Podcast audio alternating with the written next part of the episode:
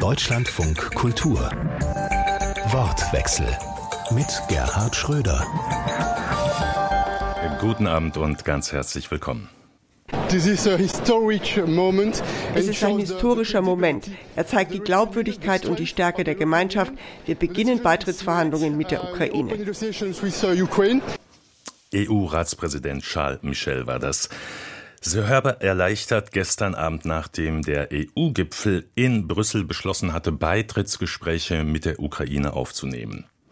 Ernüchterung dann aber wenig später am Abend, als klar wurde, dass die geplanten Wirtschaftshilfen der EU für die Ukraine insgesamt 50 Milliarden Euro für vier Jahre nicht ähm, verabschiedet werden, sondern von Ungarn blockiert werden. Und deshalb bleibt die Frage, bröckelt die Unterstützung des Westens für die Ukraine immerhin 22 Monate nach dem Überfall Russlands. Darüber wollen wir diskutieren. Heute im Wortwechsel mit Anton Hofreiter von Bündnis 90 Die Grünen. Andreas Zumach ist dabei Journalist und erklärter Pazifist und Catherine Klüver-Eschbruck von der Bertelsmann Stiftung. Ganz herzlich willkommen hier in der Runde. Blicken wir zunächst zurück auf den Gipfel gestern und heute in Brüssel. Herr Hofreiter, Beitrittsgespräche ja, aber vorerst keine finanziellen Hilfen. Was ist das für ein Signal, das da aus Brüssel gesendet wird nach Kiew, wo man sehnlich gewartet hat, aber auch nach Moskau an äh, Wladimir Putin? Es ist ein gemischtes Signal. Erstmal ist natürlich ein, sehr großer Erfolg, dass es gelungen ist, Orban dazu zu bringen, sein Veto gegen den Beginn der Beitrittsgespräche nicht aufrechtzuerhalten. Des Weiteren muss man sagen, dass es noch durchaus ausreichend Übergangsgelder gibt, anders als in den USA. Das heißt, die Finanzierung der Ukraine ist nicht gefährdet. Deswegen ist es jetzt nicht so schlimm, wenn es gelingt, das im Januar durchzu setzen.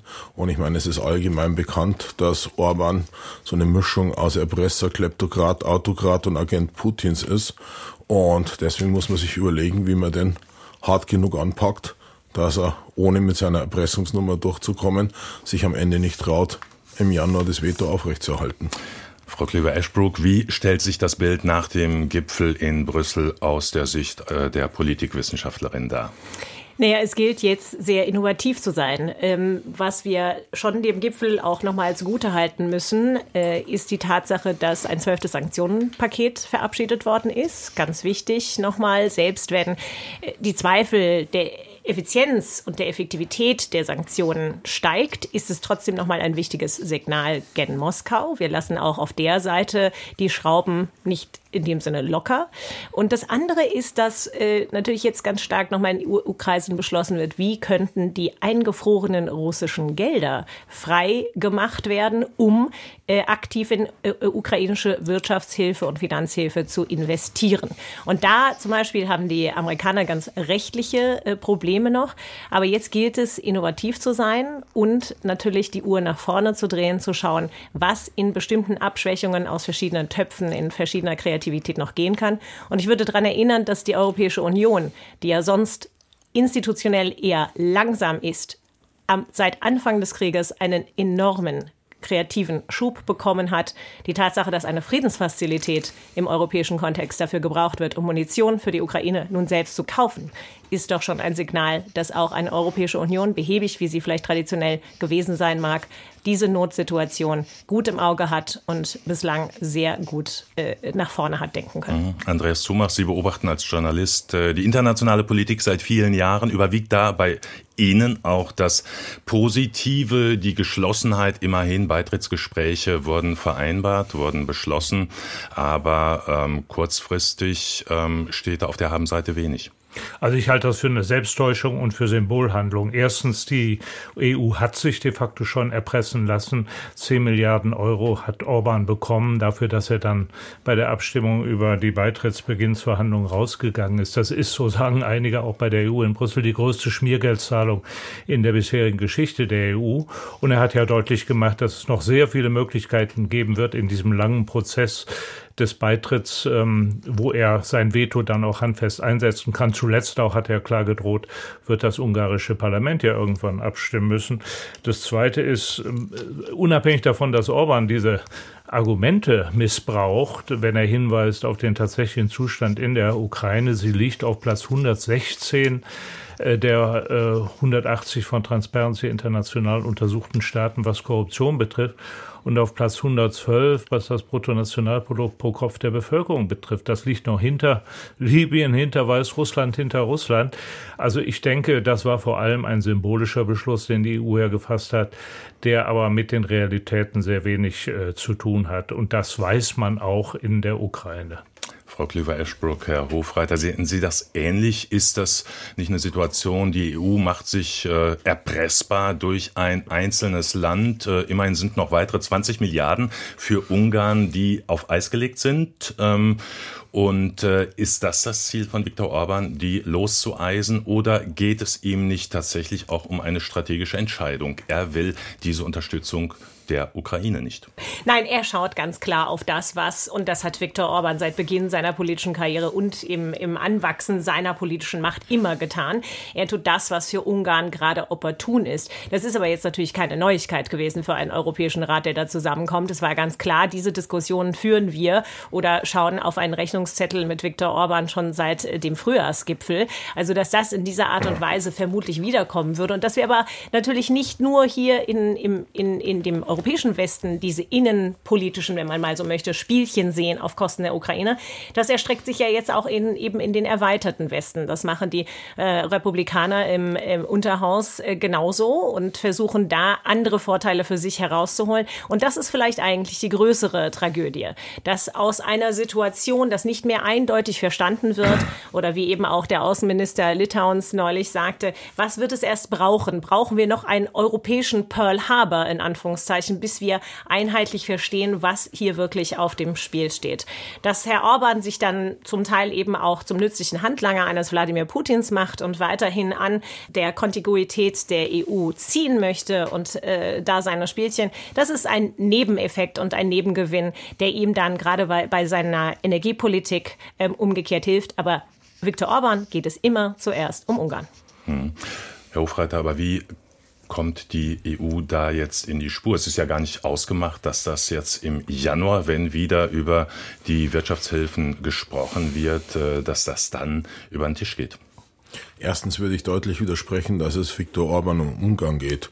Also ich war vor nicht allzu langer Zeit in Ungarn und Viktor Orban geht es insbesondere um seinen eigenen Geldbeutel und oh. den Geldbeutel seiner kleptokratischen Freunde. Also sie Seiner finden, Definition von Ungarn. Äh, sie finden sozusagen ein völlig zerstörtes Justizsystem in Ungarn. Sie finden praktisch keine freien Medien mehr. Sie finden Unternehmen, die sich darüber beklagen, dass mit Mafia-ähnlichen Methoden versucht wird oder Unternehmensbesitzer ihnen die Unternehmen abzunehmen.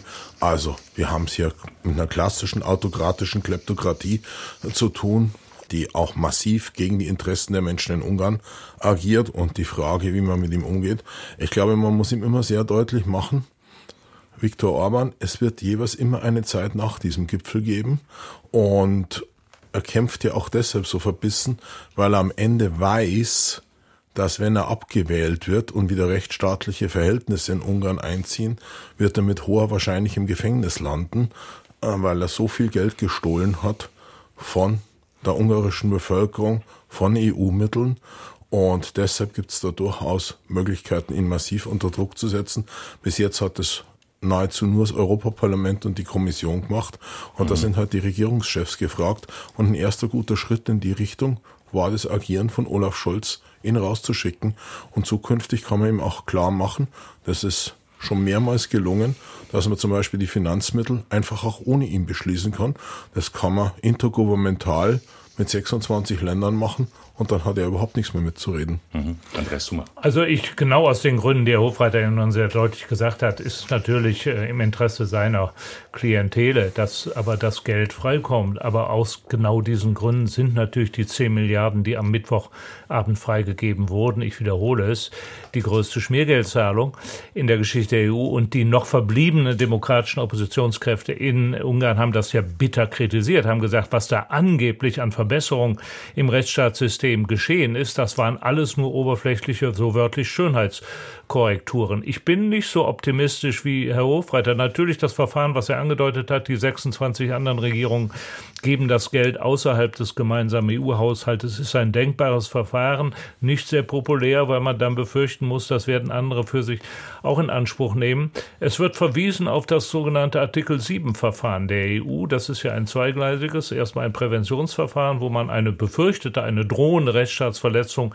eben behandelt und dann im zweiten Schritt eine bereits stattgefundene, notfalls mit Sanktionen belegt. Das Problem ist hier, dieser letzte Schritt muss einstimmig beschlossen werden, wobei das betroffene Mitgliedsland nicht stimmberechtigt ist. Bis zum letzten Mittwoch hatte Orban die polnische Regierung auf ihrer Seite.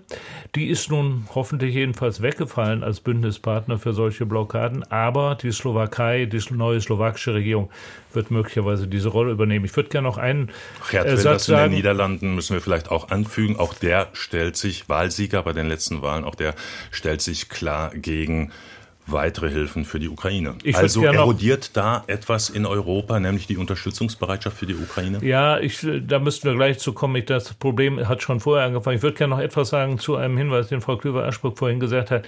Natürlich wäre es wünschenswert, wenn die eingefrorenen, ich glaube 200 Milliarden russischen Gelder verwendet würden für den Wiederaufbau für die Ukraine. Aber die rechtlichen Bedenken, diesen Schritt zu tun, sind eben nicht nur in den USA, sondern sie sind auch in der Bundesregierung, auch in anderen europäischen Regierungen, die Sorge haben, dass dann andere Länder berechtigte oder auch unberechtigte Wiedergutmachungs- und äh, Kompensationsansprüche stellen, bezogen auf jüngste Kriege, etwa der irakische Krieg der Briten und der Amerikaner, aber bis zurück zu ungeklärten Wiedergutmachungsbegehren äh, bestimmter europäischer Länder gegenüber Deutschland, dass dann Immobilien beschlagnahmt werden. Deswegen sieht man auch in Berlin und anderen europäischen Hauptstädten von diesem Schritt, ich sage leider ab, diese 200 Milliarden eingefrorener Gelder für die Ukraine hm. zu benutzen. Schauen wir jetzt mal, ähm, wie dieses Signal, diese Botschaft der EU in Kiew ankommen mag. Wir haben erste Reaktion, natürlich Erleichterung, dass es Beitrittsgespräche geben wird, die langfristig sind möglicher Beitrittstermin nicht vor 2030. Also das hilft langfristig, Herr Zumach sagt, eine symbolische Entscheidung. Was das Land jetzt dringend braucht, sind ja finanzielle, wirtschaftliche Hilfen, aber vor allem auch militärische Hilfen, um in dem Konflikt mit Russland, in dem Krieg mit Russland bestehen zu können. Und die bleiben erstmal aus. Ja, aber die bleiben ja nicht aus wegen dieser Entscheidung jetzt der Blockade auf dem EU-Gipfel durch Herrn Orban oder der Probleme, die die beiden Administrationen im eigenen Kongress hat, hier die Gelder frei zu bekommen. Es ist zu Recht gesagt worden, auch von Herrn Hofreiter, zunächst mal ist das Geld noch da in Europa und auch die beiden Administrationen wird möglicherweise, wenn die Blockade anhält, in den nächsten Monaten noch Umwege finden, auch Geld mit Notverordnungen zu bewilligen. Das Problem ist doch, glaube ich, was die militärische Unterstützung betrifft, dass sich die westlichen Regierungen hier endlich ehrlich machen müssen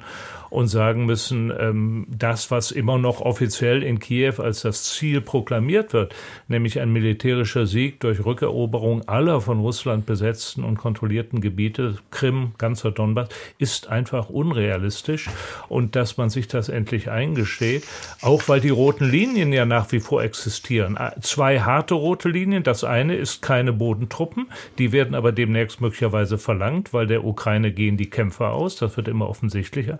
Das zweite ist äh, keine Kampfflugzeuge. Das ist zwar keine harte rote Linie, aber es ist de facto eine, weil bis die ukrainischen Piloten an den westlichen Maschinen ausgebildet sind, sie wirklich einsetzen können, wird nach Auskunft aller hier kundigen Militärexperten mindestens noch ein Jahr vergehen.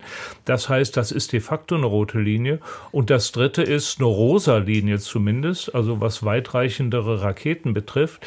Da gibt es welche, die bis in russisches Gebiet äh, zielen können, aber längst nicht das, was auch der ukrainische Oberbefehlshaber ja nun sehr deutlich als notwendig und unerlässlich mhm. erklärt hat, um hier militärische Fortschritte zu machen. Hm, Ja, also grundsätzlich würde ich mal von dieser Farbschattierung absehen. Also die Tatsache, dass die F-16 jetzt in, in, Rumänien angekommen sind, dass die Trainingseinheiten für die ukrainischen Piloten sehr stark laufen, dass es unterschiedliche Nutzung äh, gerade in der Flugabwehr über die Flugzeugsysteme geben kann. Das kann sehr wohl Fortschritte und das sagt Ben Hodges und andere Militärexperten ganz genauso. Das kann sehr wohl einen guten, messbaren Erfolg erzeugen. Es will gar nicht davon äh, ablenken, die Tatsache, dass wir dann in die Wintermonate gehen, dass sich ein äh, Wladimir Putin mit einer auf total kriegswirtschaftlich eingestellten Wirtschafts Reform, wenn man so will, ähm, sich freuen kann über vorausgesagte 2,3 Prozent Wirtschaftswachstum und, und, und. Aber es gibt Möglichkeiten, also jetzt der Ukraine in Anführungszeichen das Schwert aus der Hand zu nehmen, wo weiterhin Gewinne möglich sind und wo zumindest die Gewinne, die die Ukraine wirklich verzeichnet hat, nochmal, sie hat über fast über die Hälfte der Landgewinne, die dann, äh, die, die durch oder nach dem ähm, Angriffskrieg äh, 22 an Russland gegangen sind, zurückerobert geliefert, hat enormes geleistet, hat eine Innovation an den Tag gelegt ähm, auf dem Kriegsfeld, äh, an denen sich europäische Armeen ein Beispiel nehmen können und leistet das mit innovativen Mitteln. Ich will nur auf die Drohnen verweisen, ähm, was wir vielleicht für vorher nicht für möglich gehalten hätten.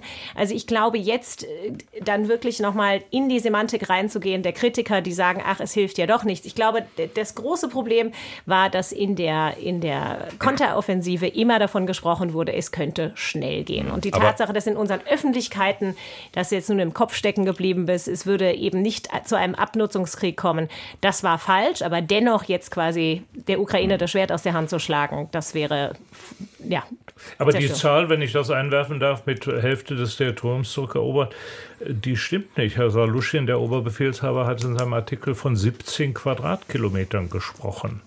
Das ist mitnichten die Hälfte dessen, was die russischen Streitkräfte seit dem 22. Äh, Februar letzten Jahres erobert haben. Das ist der also oberste Befehlshaber der, der ukrainischen, ukrainischen Armee. Der hat in einem Artikel von einer Pattsituation gesprochen ja, und dass wir uns auf einen langfristigen Stellungskrieg, Abnutzungskrieg der, einstellen müssen. Der Außenminister und die Amerikaner und die amerikanischen Strategen im Pentagon, die rechnen anders. Also Zumindest ist da in der Semantik der Konflikt weiterhin mhm. vorprogrammiert. Aber Herr Hofreiter, um Sie auch noch mit reinzunehmen, ähm, die Hoffnung, die es vielleicht noch im Frühsommer gab, dass die ukrainische Offensive erfolgreich sein könnte und dass damit auch eine vielleicht politisch neue Situation entstehen könnte, die Verhandlungen möglich machen könnten, diese Hoffnungen sind enttäuscht worden. Ähm, wir haben jetzt eigentlich keine Fortschritte mehr auf der ukrainischen Seite.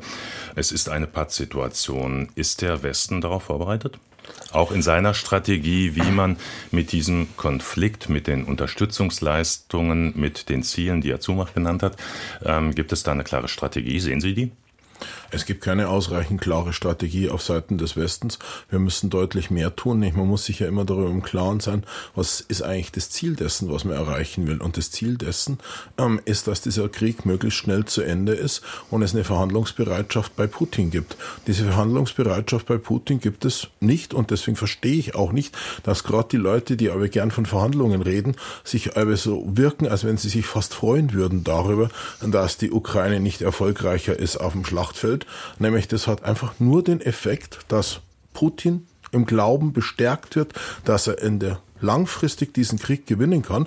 Und solange Putin glaubt, diesen Krieg gewinnen zu können, in the long run, also über lange Zeit, weil er denkt, er als Diktator, als Diktatur hat da einen deutlich längeren Atem als Demokratien, gibt es natürlich überhaupt keinen Grund für ihn äh, zu verhandeln. Es gibt in seiner Wahrnehmung im Moment gar keinen Grund zu verhandeln, denn er sieht sich in der Oberhand. Er glaubt, dass er Oberwasser hat.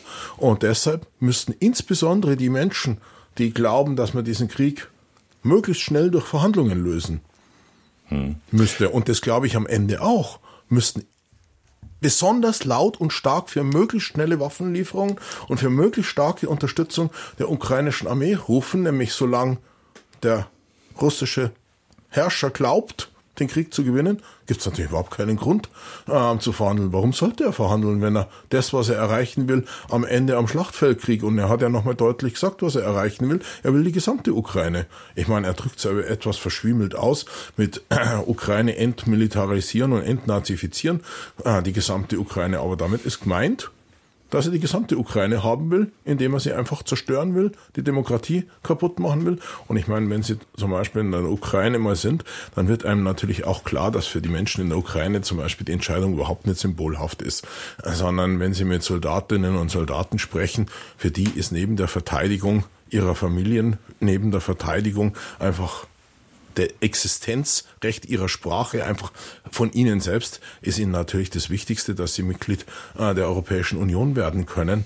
Also wer sowas immer sagt, der da merkt man einfach, er ist zu wenig in der Ukraine und spricht zu wenig mit Menschen aus der Ukraine. Also nur mal langsam, Herr Ruffer. Sie unterstellen jetzt einiges, was ich nicht gesagt habe. Und das müssen wir zurechtdrücken. Das kann nicht stehen bleiben. Erstens, ich habe diese Entscheidung zu diesem Zeitpunkt, in dieser Situation des EU-Gipfels, angesichts der desolaten militärischen Situation und angesichts der realen Situation, was Rechtsstaatlichkeit, Korruption und Brutto, äh, Nationalprodukt pro Kopf in der Ukraine betrifft, als eine symbolische beschrieben. Und ganz viele Abgeordnete im Europäischen Parlament sehen das genauso. Ich habe sie ja nicht kritisiert, ich habe nur gesagt, wenn es nicht diesen fürchterlichen es ist aber Krieg, keine nun, rein, lass mal zu Ende es, reden. Nein, es ist aber nicht, keine rein symbolische es, ja, aber äh, Entscheidung für die Menschen in der Ukraine. Entscheidung müssen, wäre, Sie haben wäre, gesagt, das wissen die ja, Menschen in der Ukraine auch. Herr Hofreiter, Herr Hofreiter einigen wir uns Punkt, darauf, einer nach dem anderen, Punkt ist von der Intention der EU, wenn wir die Rahmenbedingungen nicht hätten, die Sie ja völlig zu Recht beschrieben haben, da ist auch überhaupt kein Dissens, was diesen Krieg betrifft,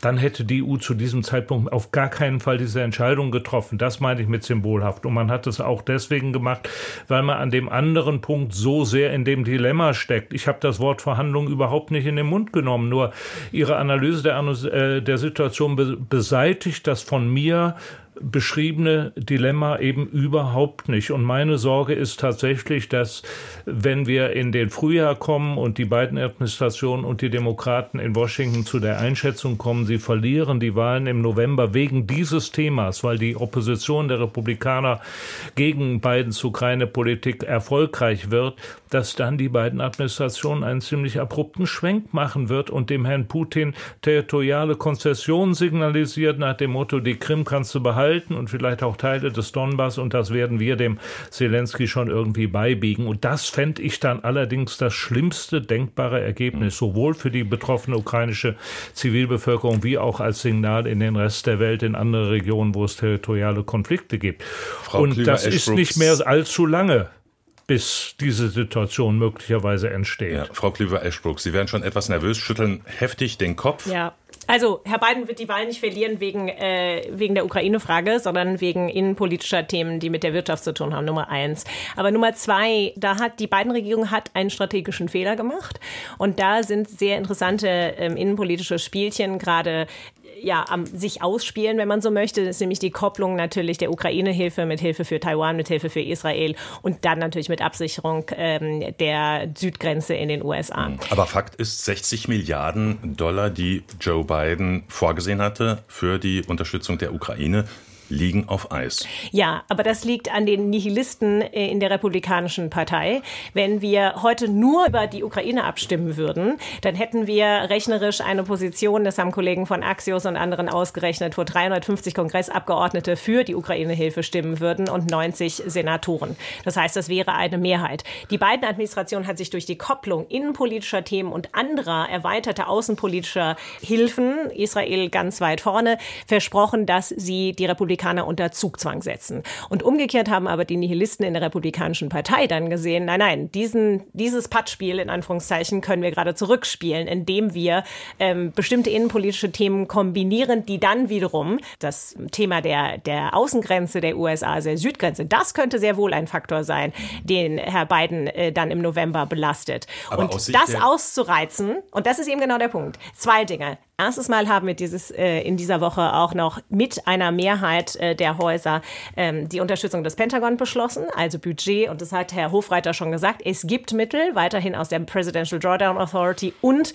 aus der Finanzierung des Pentagons. Nochmal sollte man hier unterstreichen, es ist der billigste Krieg, in dem die USA äh, in der Neuzeit engagiert war. Drei Prozent des Verteidigungshaushalts dafür, dass enormes hat geleistet werden können in der Ukraine. Und es muss eine andere Argumentation geben mit dem amerikanischen Wähler. Das ist sehr wohl wahr, denn die republikanischen mhm. Wähler und besonders die, die auf der Seite von Donald Trump stehen, die wenden sich mehr und mehr von der Ukraine-Unterstützung ab.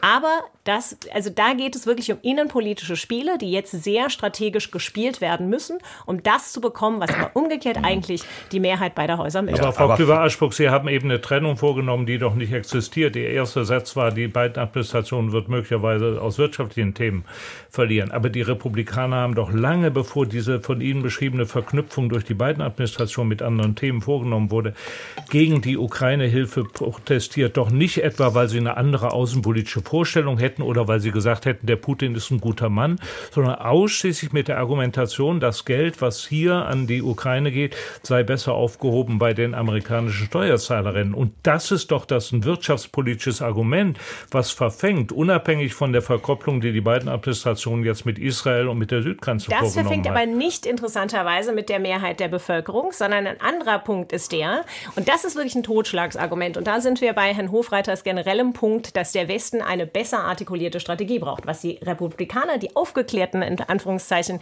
nun gebrauchen. Also jetzt, wir haben die Nihilisten, dann haben wir die Mitte. In der Mitte ist das Argument ein anderes. In der Mitte ist das Argument, ähm, das ist das Kevin McCarthy-Argument, der Stand heute gerade den Kongress verlässt, auf Nimmerwiedersehen in Anführungszeichen, ist die Tatsache, dass es ein erklärtes Kriegsziel braucht. Und das ist ein Totschlagsargument, mit dem die Republikaner spielen können bis ans Äußere. Aber es geht ihnen um die innenpolitischen Reingewinne. Gut. Und was wir aber unterm Strich sehen, ist, dass wir wieder, und ich möchte noch mal daran erinnern, dass wir unter der Trump-Administration ein erstes Amtsenthebungsverfahren auf Rücken der Ukraine hatten, dass die Ukraine zunehmend sowohl in Europa wie auch in den USA zum innenpolitischen Spielball wird, wenn es nicht argumentativ und semantisch und mhm. emotional, Gut. das ist bei den Amerikanern immer wichtig, aber das wirtschaftspolitische Argument verfängt und ja. die Umfragen Umfragen nehmen ja zu derer, die mit diesem Argument gegen die Ukraine-Politik sind. Ich beschreibe ja. doch hier nur die Ja, Herr Zumach, äh, wir wollen Herrn Hofreiter auch noch zu Wort kommen lassen. Der Name Donald Trump fiel. Er kandidiert für die Präsidentschaftswahlen, die im nächsten Herbst stattfinden werden. Und er hat angekündigt, sollte er ins Weiße Haus einziehen, er wird die Ukraine-Hilfen sofort stoppen. Muss sich die Ukraine muss sich auch Europa, zumindest die, die die Ukraine unterstützen wollen, mit dem Szenario beschäftigen, dass der wichtigste Unterstützer, und das sind die USA mit großem Abstand, nicht mehr bei der Stange ist, dass er sich zurückziehen wird. Und äh, was bedeutet das für den Konflikt? Natürlich muss man sich damit beschäftigen. Deswegen müssen wir ja von europäischer Seite mehr tun. Nämlich auch rationale Menschen in den USA sagen, sagen wir, ihr Europäer könnt ihr nicht mal wenigstens ansatzweise euch für die Sicherheit auf eurem Kontinent selbst kümmern. Aber ich glaube, man muss einfach eine Reihe von Dingen zurechtrücken. Zum Beispiel, wenn es aber heißt, die Unterstützung bröckelt und dann will das oder wie zu ange also die Slowakei, herangezogen werden. Es muss uns einfach bewusst sein, dass wir längst in einer hybriden Auseinandersetzung mit Russland sind und diese Gestalten massiv unterstützt werden aus dem Kreml. Also wenn Sie sich zum Beispiel die Daten anschauen aus der EU-Kommission zu Desinformationskampagnen und Einmischung in Wahlen, ähm, dann hat sich der Kreml massiv in die Wahlen in der Slowakei eingemischt. Und natürlich hat Fico nicht die Wahlen allein wegen der Unterstützung aus Russland gewonnen, aber er hat sie erheblich auch aus der, durch die Unterstützung aus Russland äh, gewonnen. Und deshalb, glaube ich, müssen wir vor allem auch darüber sprechen, dass es massiv in unserem eigenen Interesse ist, dass wir die Ukraine unterstützen und dass uns endlich bewusst wird, dass unsere Demokratie, unsere Gesellschaft massiv angegriffen wird von autokratischen Regimen. Der Spiegel hat heute aufgedeckt, wie erheblich der Einfluss aus China ist, wie die versuchen sozusagen mit Geheimdienstoperationen, mit insbesondere den Verbündeten, die sie bei den Rechtsextremen haben.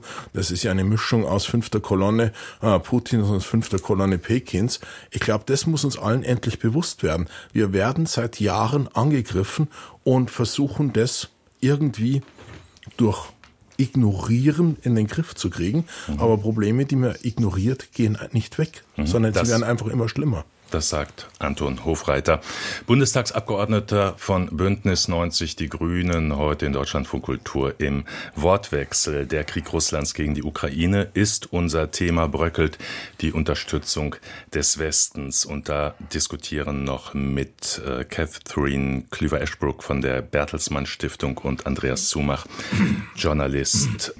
Wir haben auf die USA geschaut, auf die EU, ähm, auf die Ukraine selber, die ähm, schwierige militärische Lage, die sich derzeit im Land abzeichnet. Ähm, werfen wir noch einen Blick nach Moskau. Interessanterweise parallel zum EU-Gipfel gestern Abend ist dort äh, Wladimir Putin, der Staatspräsident, ähm, zu einer Art Jahrespressekonferenz äh, im Fernsehen zu sehen gewesen, wo Bürger Fragen stellen konnten und äh, wo er sich ähm, ich sage mal, recht äh, selbstbewusst und sicher zum äh, den Möglichkeiten Russlands diesen Krieg führen zu können äußerte. Wir hören mal rein.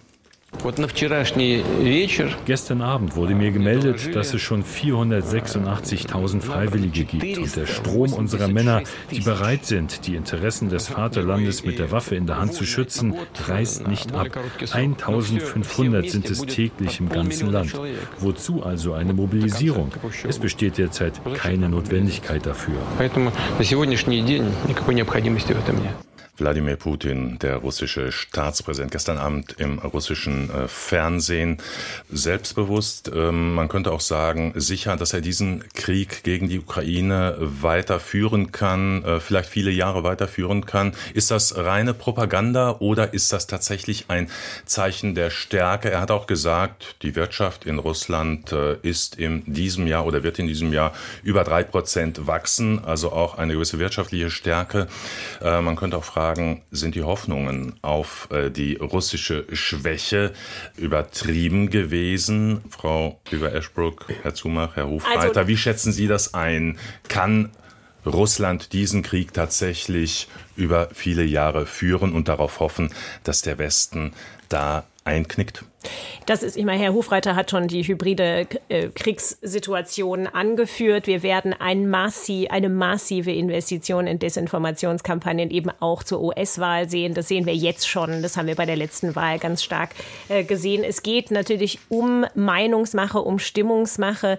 Aber die Zahlen natürlich der Verluste im, im Kampf, 350.000, das sind alles reale Zahlen. Das ist der Grundstock und Großstock der russischen Armee gewesen. Wir haben ganz klar gesehen, dass die russische Armee, von der wir immer eine militärisch-strategische Überlegenheit äh, angenommen haben, in keiner Weise sich so bewährt hat äh, im ukrainischen Kriegsfeld, wie wir angenommen haben. Wir haben na klar einen modernisierten nuklearen ähm, Nuklearwaffen in Russland. Da ist Russland ganz klar äh, nach vorne gezogen, besonders im Vergleich mit den USA. Das heißt, die USA äh, und das ist aber, das war natürlich alles noch, als sie quasi über die Nuklearschirme miteinander gesprochen und verhandelt haben. Ähm, das heißt, die USA zieht ganz klar jetzt nach. Die Nuklearfrage bleibt weiterhin eine, die im Raum steht. Aber im ersten Moment muss das ein, eine Propagandanachricht sein, die er an sein eigenes Volk schickt. Denn wie gesagt, die Wirtschaft ist so umgestellt worden und der übrigens der Internationale Währungsfonds ähm, widerspricht Herrn Putin da in seinen etwas optimistischen Aussagen, aber sieht trotzdem eine russische Wirtschaft, die über zwei Prozent kommt, zum Teil natürlich, weil Russland weiterhin fossile Brennstoffe an andere Teile der Welt verkauft, sich innerhalb des BRICS-Verbands sehr stark positioniert und es da erreicht hat, dass sich ein großer Teil der Weltwirtschaft eben auch von einer Dollar-Weltwirtschaft abwendet. Also er hat außenpolitische Erfolge trotz dieser Kriegssituation, die er vorweisen kann. Aber im ersten Moment muss es darauf gehen, sein, sein Volk in Anführungszeichen äh, darauf einzuschwören, dass diese Spezialoperation, die enorm viel Material fließt, unterstützt und ähm, Sanktionen untergangen oder hintergangen werden von Seiten der eurasischen äh, Länder und anderen, dass das weitergehen kann und weitergehen muss. Also ich denke, es ist eine Mischung aus beiden. Es ist natürlich Propaganda, weil er äh, natürlich zunehmend Schwierigkeiten hat innenpolitisch. Aber die harten Zahlen muss man nennen, ob nun 2 oder 3,2 Prozent Wirtschaftswachstum. Es ist entgegen aller Prognosen die auch meine Einschätzung noch im Sommer letzten Jahres waren, dass ähm, die russische Wirtschaft sehr viel stärker von einmal den Kriegsausgaben selber, aber auch von den westlichen Sanktionen betroffen worden wäre. Das ist nicht der Fall. Das ist völlig klar. Das hat auch damit zu tun, dass die westlichen Sanktionen längst noch nicht so dicht sind, wie sie es sein könnten und dass wir ja nun nicht nur irgendwelche arabischen Staaten haben, die diese Sanktionen hintergehen, sondern der wichtigste Hintergeher ist nun mal der NATO-Partner Türkei und da passiert leider gar nichts. Und dass auch in der Schweiz nach wie vor 200 Milliarden äh, Dollars von ähm, äh, Oligarchen frei frei zur Verfügung liegen. Das sind alles große Lücken in dem Sanktionsregime. Aber was die Soldatenzahlen betrifft, äh, das mag jetzt sehr zynisch klingen. Selbst wenn die Zahl 300.000 tote Soldaten, die wir gestern gehört haben, auf russischer Seite stimmt, ist nach wie vor die numerische Überlegenheit Russlands, also die Zahl der Männer, die Putin in diesen Krieg zwingen kann, auch wenn das zunehmend innenpolitisch schwieriger wird, keine Frage, immer noch deutlich höher als die ukrainische. Da ist eine große Überlegenheit da. Und ich wiederhole, was ich vorhin gesagt habe. Auf ukrainischer Seite werden nun mehr und mehr Stimmen laut. Der Saluschin hat am 1. November gesagt, wir haben Waffensysteme, die wir gar nicht bedienen mehr können, weil wir nicht genug Männer haben. Heute berichtet die New York Times in einer großen Geschichte darüber, wie immer mehr Männer auch mit fragwürdigen Methoden in den Krieg gezogen werden. Es gab allein im November 226 Prozesse von Männern, die sich gegen unlautere äh, Erzwingungsmethoden, um sie an die Front zu schicken, gewehrt haben. Also ich frage deswegen nochmal zugespitzt, wenn man das sagt, was Herr Hofreiter vorhin gesagt hat, all die militärischen Mittel bereitzustellen, die die Ukraine braucht für das von Ihnen beschriebene Ziel, warum dann keine westlichen Truppen? Und die Erwartung wird in absehbarer Zeit kommen. Warum das dann nicht? Das hm. würde ich dann gerne mal verstehen. Herr Hofreiter. Wir haben das Übliche sozusagen, dass hier russische Propagandanarrative äh, natürlich wiederholt werden. Das bemerkt man immer wieder. Ähm, und das ist das mit den westlichen Truppen. Das dient einfach dazu, unsere Bevölkerung hier zu verunsichern und zu verängstigen. Davon ist keine Rede. Das verlangt die Ukraine auch nicht. Sie verlangt entsprechende Ausrüstungsgegenstände. Und man muss sich halt darüber im Klaren sein, dass wenn man die Ausrüstungsgegenstände schlichtweg Waffen nicht ausreichend liefert, was die Konsequenzen sind. Die Konsequenzen sind, die Ukraine verliert den Krieg und Russland wird weitere Länder angreifen. Es wird, also, es ist ja offen davon die Rede. Also nehmen Putin, Sie nicht ernst, wenn Saluschin sagt, wir haben nicht mehr genug Männer, wir brauchen. Wissen Sie, dieses immer wieder Wiederholen des russischen Propagandanarrativs. Saluschin hat das gesagt, der Oberbefehlshaber der ukrainischen Streitkräfte. Er hat es nicht, Detail, er hat's nicht in dieser Form sozusagen gesagt. Ich habe den Artikel auch gelesen. Er hat darum gebeten, äh, dass wir zum Beispiel entsprechende Geräte, wie zum Beispiel zur elektronischen Kriegsführung liefern, dass wir ausreichend Munition äh, liefern. Und wie gesagt, es wird nicht besser dadurch, dass man immer wieder so tut, als wenn Russland schon den Krieg gewonnen hat. Nämlich man kann da mal hart zurückfragen, was ist denn Ihre Konsequenz ähm, aus dem Ganzen? Die Konsequenz ist, dass man die Ukraine aufgibt. Die Konsequenz ist, dass Russland den Krieg ausweitet. Die Konsequenz ist, dass weitere Länder angegriffen werden. Und die Konsequenz ist dann, ja, dass direkt unter Umständen westliche Soldaten verwickelt werden, weil sie angegriffen werden. Deswegen halte ich sozusagen von dieser Mischung aus Defetismus, Wiederholen von russischen Propagandanarrativen und gleichzeitig dagegen hetzen, dass Europa ausreichend Ausrüstungsgegenstände an die Ukraine liefert. Überhaupt nichts, nämlich der Schaden ist gigantisch groß. Und wenn sie in der Ukraine sind, und ich bin das regelmäßig, dann wird einem da sehr, sehr deutlich gemacht, was sich die Menschen in der Ukraine wünschen. Die wünschen sich, Mitglied der Europäischen Union zu werden und auf dem Weg dahin eine zuverlässige und verlässliche Unterstützung. Und denen ist auch voll und ganz bewusst, dass sie das sozusagen auch für uns alle tun, nämlich sie wissen, dass sie Freiheit und Demokratie für alle europäischen Länder verteidigen. Und das sollte bei uns anerkannt werden, indem wir sie ausreichend unterstützen. Und man muss sich halt immer darüber im Klaren sein, wenn man einem Aggressor nicht mit Stärke entgegentritt, ermutigt man ihn, weiter aggressiv zu sein. Und der Effekt ist dann, dass der Krieg länger dauert und sich ausweitet. Und ich will, dass dieser Krieg nicht länger dauert und ich will nicht, dass er sich ausweitet, sondern ich will, dass er möglichst schnell zu Ende geht. Also ich finde es wirklich problematisch, Herr Schröder, dass Herr Hofreiter hier Fensterreden hält mit bezogen auf Leute, die in diesem Raum hier nicht diskutieren. Okay, ich habe keines ich von dem. Auf, nein, das ist nicht. Nein, es tut mir leid, Herr Schröder. Das ist nicht in Ordnung. Ich habe nicht gehetzt. Ich habe all das, was Herr Hofreiter hier irgendwelchen Leuten unterstellt, nicht getan. Ich wäre doch sehr froh, okay. wir würden uns hier aufeinander beziehen. Genau Genau, das und wollen dann wir auch die machen. gestellten Fragen vielleicht mal beantworten. Das wollen wir gerne machen. Ja, aber ich da müssen gerne, Sie dann auch mit für sorgen als Ja, da wollen wir jetzt für Mhm. sorgen. Ich würde es gerne auf die Frage konzentrieren, welche Unterstützung braucht denn jetzt die Ukraine?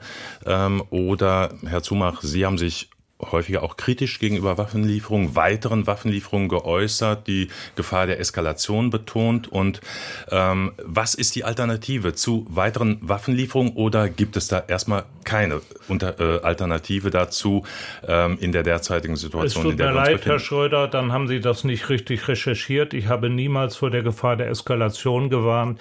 Ich habe von Anfang an, da muss man da nochmal aufrollen. Ich war am 19. Februar auf der Münchner Sicherheitskonferenz, Herr Hofreiter war ja auch da und habe die Rede von Zelensky live gehört. Und Herr Zelensky hat sich danach mit Bundeskanzler Schröder und äh, Scholz und vielen anderen westlichen Regierungsvertreterinnen getroffen, die ihm alle ausnahmslos damals gesagt haben, nimm deine Familie und geh sofort ins Exil. Warum haben sie das gesagt? Weil die Einschätzung ausnahmslos in allen westlichen Hauptstädten war, wenn Russland tatsächlich angreift, hat die Ukraine keine Chance.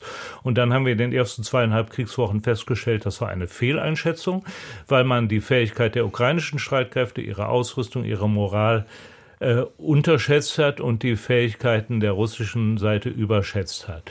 Und äh, die Frage, nur diese Einschätzung bezogen auf die russischen Streitkräfte, die damals falsch war, die war eben nicht dauerhaft falsch, sondern die Russen haben aus den gemachten Defiziten und Fehlern gelernt und sind inzwischen leider in einer sehr viel besseren Position. Das muss man doch feststellen. Und Russland hat nach wie vor leider die Eskalationsdominanz. Und das wird gerade wieder in diesen Winterwochen mit Brutalität vorgeführt bei der systematischen Zerstörung ziviler Infrastruktur. Ähm, deswegen habe ich Skepsis darüber ausgedrückt, dass man mit weiteren Waffenlieferungen tatsächlich diesen Krieg militärisch für die Ukraine entscheiden kann. Und das ist ja nun nicht meine Meinung nur, sondern das sagen hochrangige westliche Militärs, darunter der inzwischen in Pension gegangene Oberkommandierende der US-amerikanischen Streitkräfte seit November letzten Jahres, seit über einem Jahr. Also das ist, ist eine? Analysebeschreibung und nicht eine Forderung, das eine oder das andere jetzt zu tun. Ich sage nur, wenn es nicht bald zu Verhandlungen kommt, jetzt nehme ich das böse Wort in den Mund, oder zumindest zu einem Waffenstillstand, dann wird die Situation auch wegen meiner Analyse mit Blick auf die amerikanische Situation äh, noch problematischer werden für die ukrainische Seite, für die ukrainische Bevölkerung, je länger diese sogenannten Abnutzungskriege weiter andauern. Mhm. Frau Cleaver-Ashbrook, Also ich äh, ist die Situation reif für Verhandlungen? Nein. Und Herr Hofreiter hatte schon angesprochen, wir haben auf russischer Seite überhaupt keine Bereitschaft, in irgendeine Verhandlung zu gehen, auch nicht eine äh, zu einem Waffenstillstand. Ähm, das würde aber dann natürlich auch nur äh, de facto der russischen Seite helfen, sich nochmal äh, in dem Sinne aufzurüsten und zu Ist repositionieren. das jemals ernsthaft ausgetestet worden? Zwischenfrage. wir haben ja bis März 2022 ständig wurden ständig Gespräche geführt und äh, Dimitro Kuleba führt es nochmal in seinem neuen Artikel in der Foreign Affairs aus und geht zurück natürlich nochmal auf äh, 2014 den Minsker Prozess nach vorne gedacht und rechnet nochmal aus, es sind hat 20 Versuche äh, gegeben, einen Waffenstillstand herzustellen. Nie war er in dem in dem Minsker Prozess auch in irgendeiner Weise verlässlich. Die Russen sind, wie man so schön sagt, keine honest broker und keine äh, wirklich am Verhandlungen interessierten Partner in Anführungszeichen. Und er rechnet auch nochmal aus, es hat über 200 Verhandlungsstunden insgesamt mit der russischen Seite gegeben, schon seit der ähm, Invasion der Krim äh, 2014. Und wenn das stimmt und es gibt keine Indikatoren, warum das nicht stimmen sollte, es passt nicht ins russische Bild. Wir haben eben dazu darauf, äh, darauf äh, ge- hingewiesen, ähm, welchen Wirtschafts in Anführungszeichen Wachstum es auch noch für Russland bedeutet, jetzt diese Kriegswir oder in diese Kriegswirtschaft entsprechend äh, investiert zu haben. Ähm, dann muss die Antwort sein, das Gerät zu liefern, was der Ukraine einen effizienten Vorteil äh, jetzt gegeben würde. Und das ist ganz klar in der ähm, Luftabwehr. Das sind äh, die Flugzeuge, das sind die entsprechend ausgestatteten Flugzeuge, um nochmal auf das Argument oder die Diskussion von Anfangs zu kommen. Eine F-16 kann in ganz unterschiedlichen Arten und Weisen geflogen werden und bedient werden. Dass sie da ist, ist erstmal das wichtige Signal.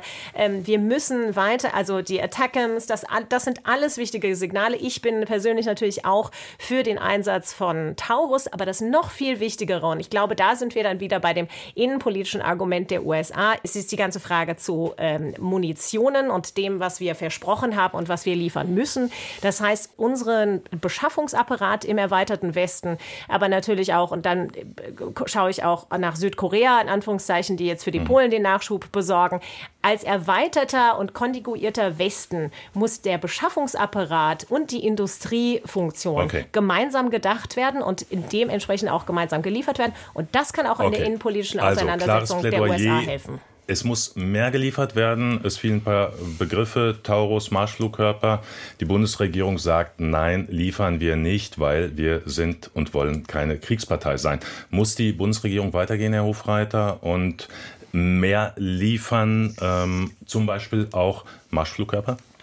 Also vielleicht erstmal, um dem zu widersprechen, das war keine Analyse, sondern es war eine Behauptung, dass Russland die Eskalationsdominanz hat. Das liegt einfach schlichtweg daran, wie wir die Ukraine ausstatten. Und solche Behauptungen die, und ich wiederhole es hier nochmal deutlich, schlichtweg nichts anderes sind als die Wiederholung russischer Propaganda. Wieso ist das denn Propaganda, wenn Narrative, weil also einfach schlichtweg falsch ist. der massiven Zerstörung überlebenswichtiger ja, Infrastruktur Herren. ist doch ein Ausdruck von, ja. von Eskalationsdominanz. Sollen wir uns darauf konzentrieren, ja, hier aber, Argumente auszutauschen? Ja, da würde ich ähm, sehr für äh, genau. werben, aber Herr nicht einfach so zu, ja. Nein, es ist einfach schlichtweg eine Tatsache. Jeder, der sich damit beschäftigt, weiß, dass diese Aussage, Russland hat die Eskalationsdominanz, okay, die ein Frage russisches Propagandanarrativ ist. Muss die Bundesregierung weitergehen, Lassen mehr liefern und, und, auch andere Regierungen und gesagt, in Europa? Und das hängt einfach schlichtweg davon ab, was wir tun. Nämlich zum Beispiel, dass sich die Ukraine entschieden hat, de facto nicht militärische Einrichtungen in Russland anzugreifen und dann behauptet wird, deshalb hat Russland automatisch die Eskalationsdominanz. Das ist eine Entscheidung, die ist auch eine Entscheidung von uns, weil wir der Meinung sind, dass es die Ukraine es auch so schafft, ihr Territorium zu verteidigen und rückzuerobern. Und mhm. selbstverständlich muss die äh, Bundesregierung äh, mehr tun und zum Beispiel die Taurus liefern. Mhm. Und zum Beispiel schon nur, wenn wir die Taurus liefern würden, dann würde, zum, was die Nachschublinien angeht, die sogenannte Eskalationsdominanz plötzlich ganz anders ausschauen. Mhm. Es ist nämlich, wie gesagt, und das nächste ist mit den Verhandlungen.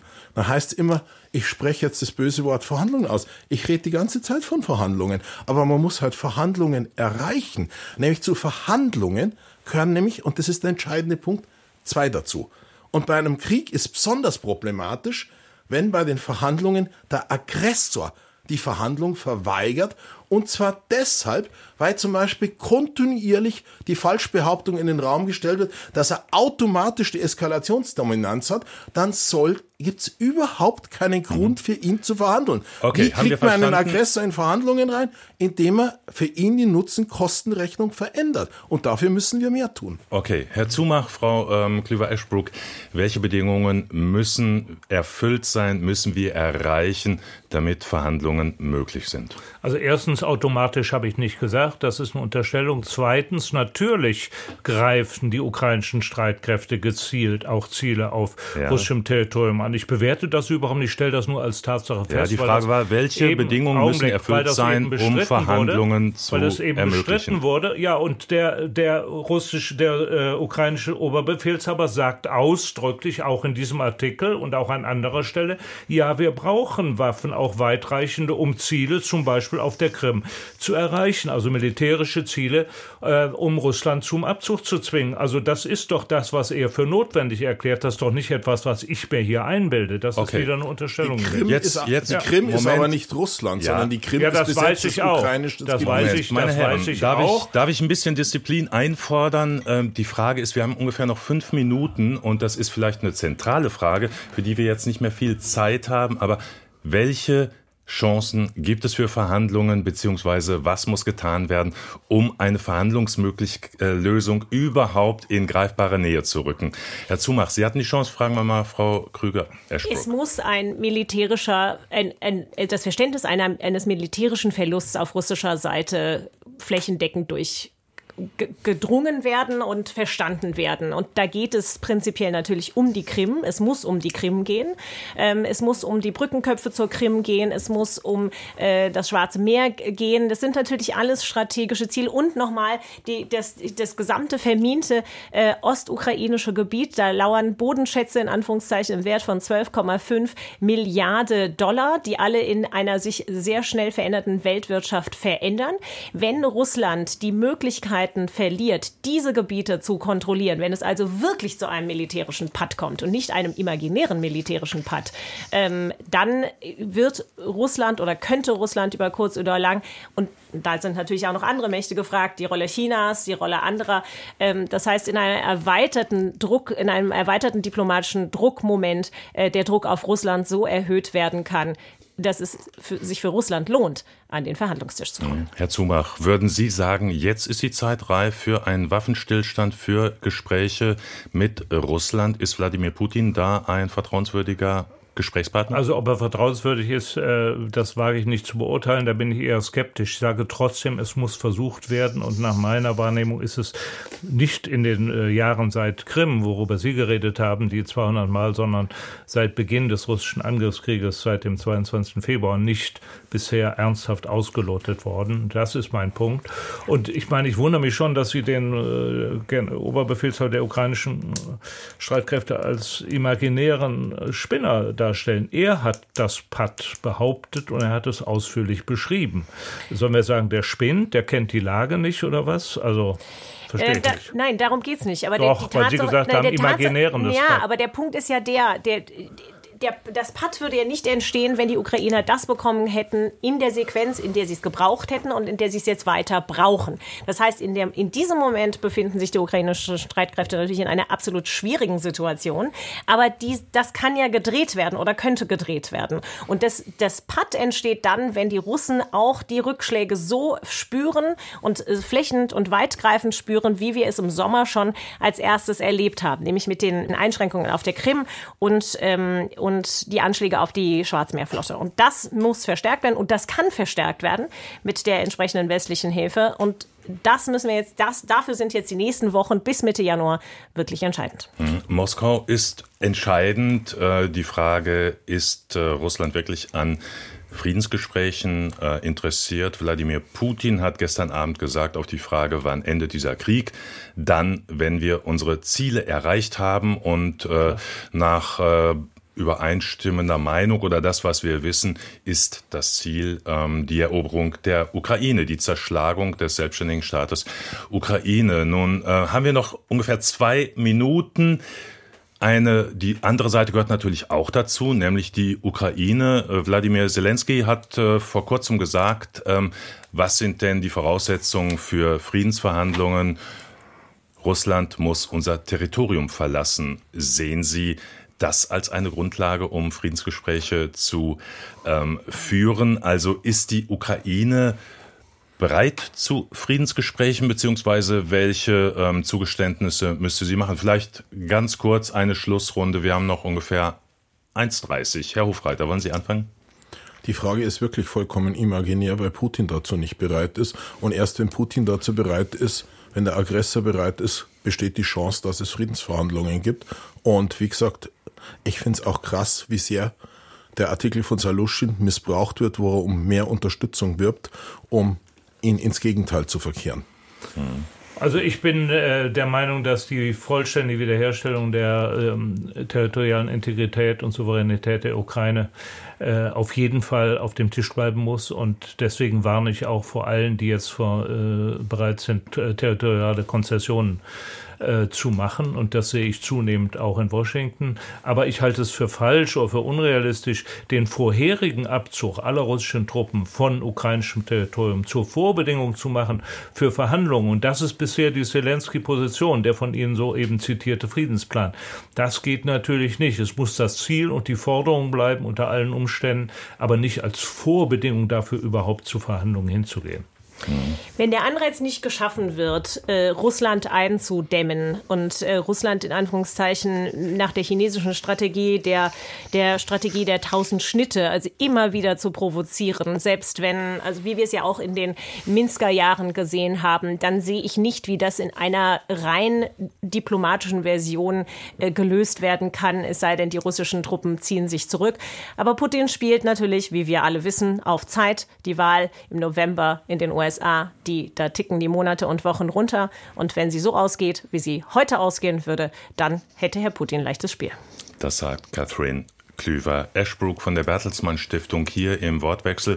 Wir haben über Russlands Krieg gegen die Ukraine diskutiert und äh, über die Frage, bröckelt die Unterstützung des Westens, was müsste geschehen, damit Friedensverhandlungen möglich wären. Mitdiskutiert haben noch Anton Hofreiter von Bündnis 90 Die Grünen und Andreas Zumach, Journalist. Deutschlandfunk Kultur Wortwechsel. Überall, wo es Podcasts gibt und in der DLF Audiothek.